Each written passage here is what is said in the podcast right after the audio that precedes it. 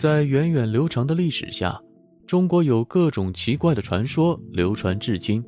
历史上曾有这样一类人，把菜刀、剪子等常用物品赊给有需要的人，随后留下一句谶语，告诉得到物品之人，等到预言成为现实后再来收钱。这种奇怪的经营方式就是赊刀人。去年七月二十四日。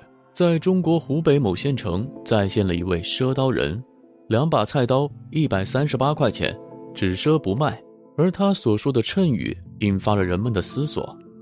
首先，我们先了解一下什么是赊刀人。关于神秘的赊刀人，相信很多朋友都听说过。他们走村串户，背着各式刀具，每到一个地方卖刀，却从不收钱，而是在留下神秘的预言后，默默的离开。等到预言成真的那一天，他们又会突然出现，并向先前的买家收取约定好的刀钱。那么，在这个神秘行业的背后，隐藏着怎样的秘密？他们最终的目的到底是赚钱，还是给人警示呢？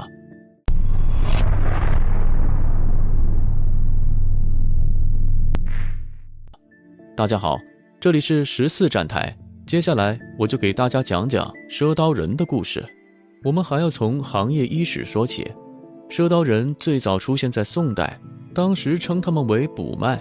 卜是中华传统文化中非常玄妙的一脉，细分下来，有卜算风水的郭璞，有精通面相的麻衣神相，有擅长易理的刘伯温。相传赊刀人一脉所尊奉的是战国权谋大师的鬼谷子，卜脉人的经营模式便是赊刀人的雏形。对于赊刀人的记载，最早是清朝时期。清朝到民国这段时期是赊刀人组织从成熟到巅峰的阶段。在一八七八年七月，《申报》上记载了一个赊刀人的故事，说是咸丰年间的浙江奉化县内，有一个外地人用船带来了很多菜刀，靠岸兜售。奇怪的是，他只赊不卖。当时的米价是八十文。他说：“等到米价降到十八文的时候再来收钱。”百姓们听到他这样说，都嗤之以鼻，因为米是家庭必备粮食，一般来说价格不可能大幅波动。就像现在的房价，什么时候会从八十万跌到十八万呢？所以很多人都赊了菜刀回去。结果过了近二十年，到了光绪登基后，由于变革新政，米价果然下跌到了十八文。赊刀人的预言真的应验了。有意思的是，《申报》对此记载用的小标题竟是妖言惑众，也很耐人寻味。那为什么说师承鬼谷子呢？鬼谷子是中国历史上一位极有神秘色彩的人物，被誉为千古奇人，创建鬼谷门派，长于修身养性，精于心理揣摩，深明刚柔之势，通晓纵横捭阖之术。独具通天之志，是纵横家的鼻祖，是著名的思想家、阴阳家。他的智慧也教育了很多人。在公元前四百七十五年，由于常年的政治腐败，此时的周天子已经名存实亡，只能任由地方诸侯各自称王。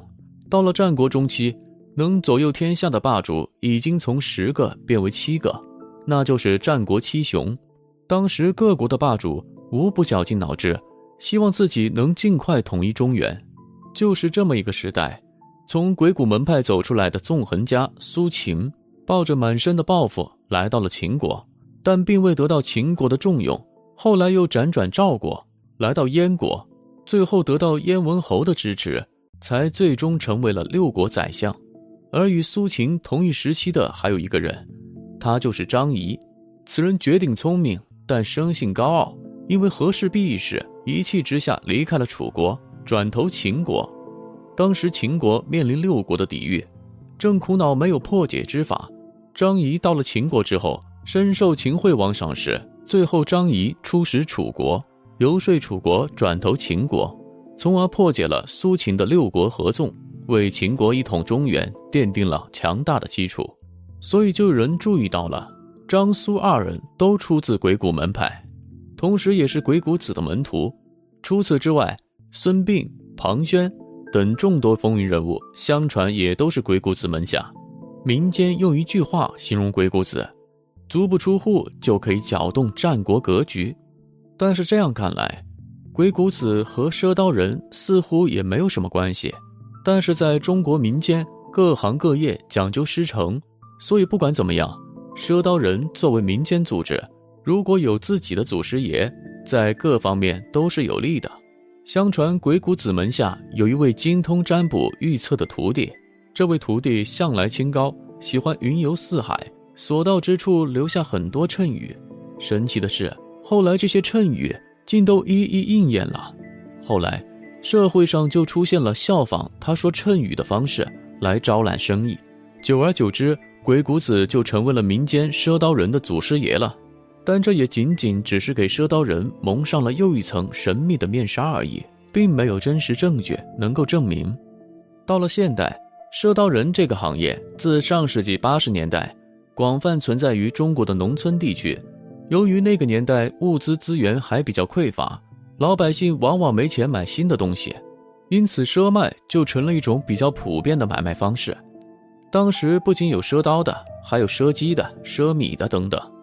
但是这些行业都没有赊刀人这么神秘，而赊刀人之所以在民间有各种神秘的传闻，其实是因为他们的确成功预言过许多传言。人们说，每次世道变迁的时候，都会出现大量的赊刀人，用谶语给人一种暗示。相传上个世纪九十年代的时候，有个村子里来了一位赊刀人，一下子就赊出了二十多把菜刀，临走时说。等馒头掉到地上，狗都不吃的时候，他再来收账。然而时过境迁，看看现在的宠物猫、宠物狗，地位真的不一般。很多人称他们为儿子、女儿，甚至把他们当祖宗一样对待。说实话，馒头掉在地上，他们真的不一定会吃。后来赊刀人回到村里，说：“这次你们不用给钱，等到什么时候人和狗抢馒头吃，你们再一起给吧。”仔细想想，这里面话中有话。人和狗抢馒头吃，只是一种比喻。有人说这是预言饥荒，但这也仅仅只是猜测。还有，在二零一九年三月，黄冈出现了一位赊刀人，他的刀也是只赊不卖。他说自己会在黄冈市变成一座牢房时再来收钱。当时所有人都不相信，然而就在几个月后，赊刀人的预言竟然变成了现实。除了中国大陆的农村地区。在台湾，据说也有赊刀人的传说，但这个版本是真是假，小编就不得而知了，还是要大家自己来评判。据说，在一九七七年，台湾高雄一位美国的女记者曾偶遇过一个赊刀人，出于好奇，她很想买一把中国的刀带回去，但没想到赊刀人不但没让她给钱，还对她说，等到什么时候中美两国领导会面之后再收他的钱。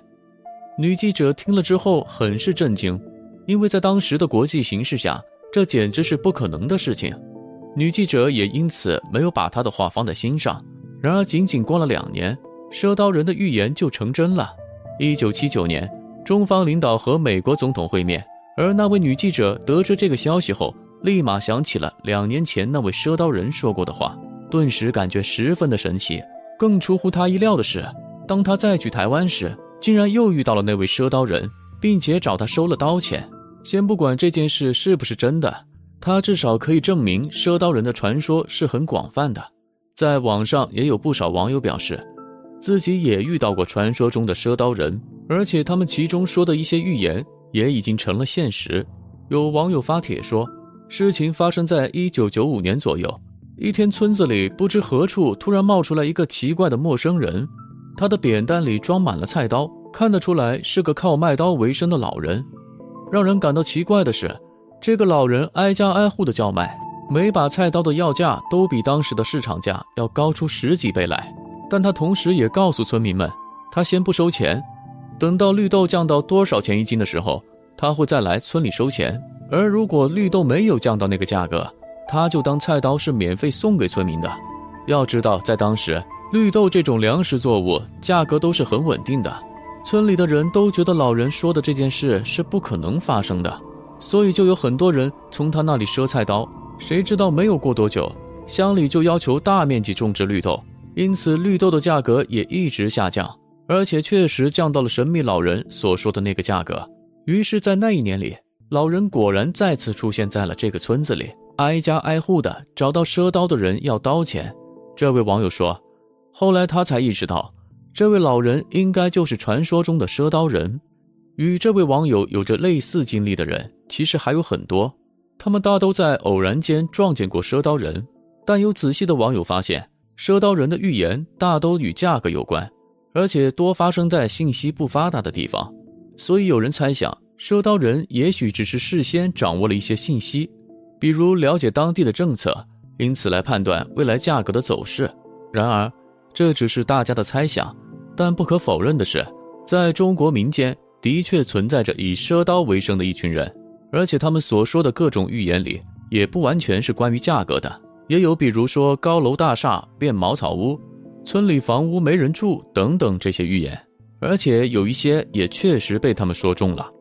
那么，在去年七月二十四号，在湖北某县城再次出现的赊刀人，他的菜刀同样只赊不卖，并说等到今年八月份下过雪之后再来收钱。